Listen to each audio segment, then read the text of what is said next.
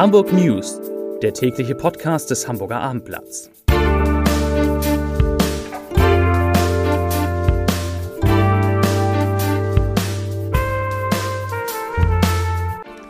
Herzlich willkommen. Mein Name ist Lars Heider und heute geht es um die 7-Tage-Inzidenz, die laut Robert Koch Institut in Hamburg endlich wieder unter 100 liegt.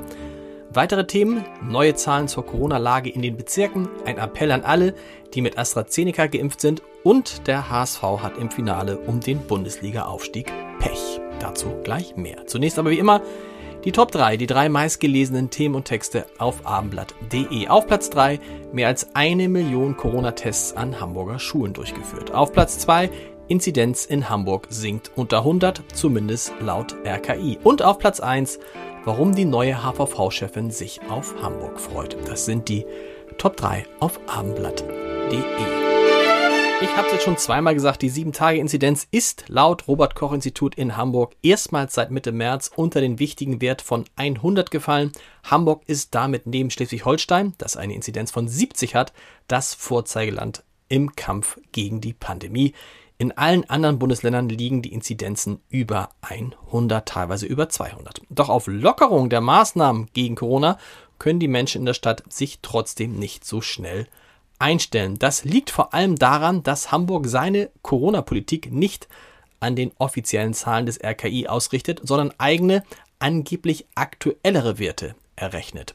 Die lagen zuletzt immer zwischen 15 und 20 Punkten über den RKI-Angaben. Heute vermeldete Hamburg eine 7-Tage-Inzidenz von 110 Neuinfektionen je 100.000 Einwohnern. Und erst, wenn die eigenen Zahlen dauerhaft unter 100 sinken, will der Senat über Lockerung nachdenken. Dabei ist Hamburg inzwischen klar besser als die beiden anderen Stadtstaaten. Bremen hat eine Inzidenz von 152, Berlin liegt bei 134, der Bundesdurchschnitt bei 162.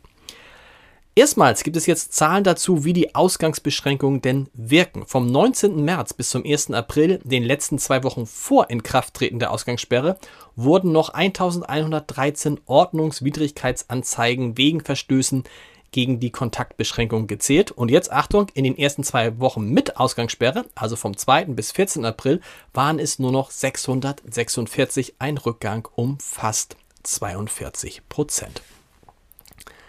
Innerhalb Hamburgs ist das Infektionsgeschehen nach wie vor sehr heterogen.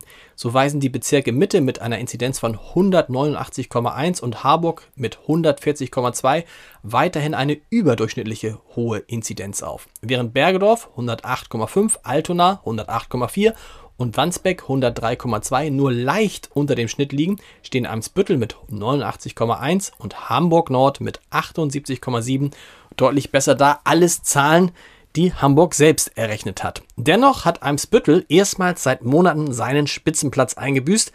Im bisherigen Vorzeigebezirk stieg die Inzidenz gegenüber der Vorwoche nämlich um mehr als 10 Punkte an, während sie in allen anderen Bezirken sank, am stärksten übrigens in Harburg dort um mehr als 50 Punkte.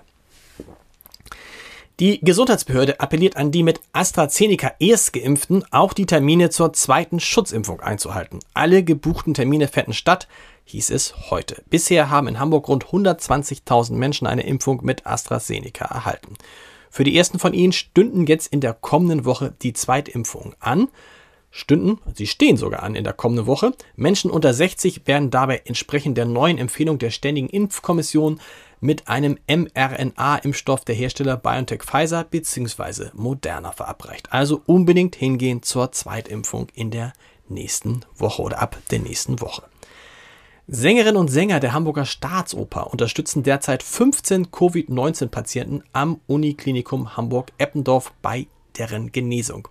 In digitalen Coachings sollen die Künstler den Patienten dabei helfen, ihre durch die Infektion geschwächte Atemmuskulatur zu trainieren, durch Atemübungen wieder aufzubauen und dadurch die Luftnot zu reduzieren. Das ist doch ein tolles Projekt. Der Hamburger SV muss im Endspurt um den Bundesliga-Aufstieg ohne seinen besten Abwehrspieler auskommen. Stefan Ambrosius hat sich erneut einen Kreuzbandriss zugezogen und fällt mindestens ein halbes Jahr aus. Der heute 22-jährige Fußballspieler hatte sich bereits im Dezember 2018 das vordere Kreuzband in eben jenem rechten Knie gerissen. Im August 2019 war er dann auf den Platz zurückgekehrt und seitdem, wie gesagt, einer der konstantesten Spieler des HSV gewesen. Der HSV tritt morgen gegen den Karlsruher SC an, muss tatsächlich da endgültig gewinnen, wenn er denn noch eine letzte Chance zumindest auf den Relegationsplatz haben möchte, mit dem man sich dann doch vielleicht ähm, die Rückkehr in die erste Bundesliga erkämpfen kann. So, und ich hatte Ihnen ja schon exklusiv übrigens in diesem Podcast verraten, dass Tagesschausprecherin Linda Zerwakis nach ihrem Abschied von eben jener Tagesschau zu Pro7 wechselt. Und jetzt verrate ich Ihnen auch, was sie dort macht. Ab Herbst wird die Hamburgerin gemeinsam mit Matthias Optenhöfel, den wir zuletzt aus der Sportschau in der ARD kannten, eine wöchentliche Show moderieren. Der Titel einfach, aber vielversprechend Zerwakis und Optenhöfel live. Das ab Herbst dann auf Pro7.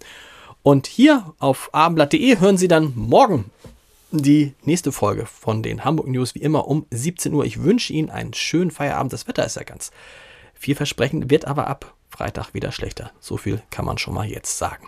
Bis morgen. Tschüss.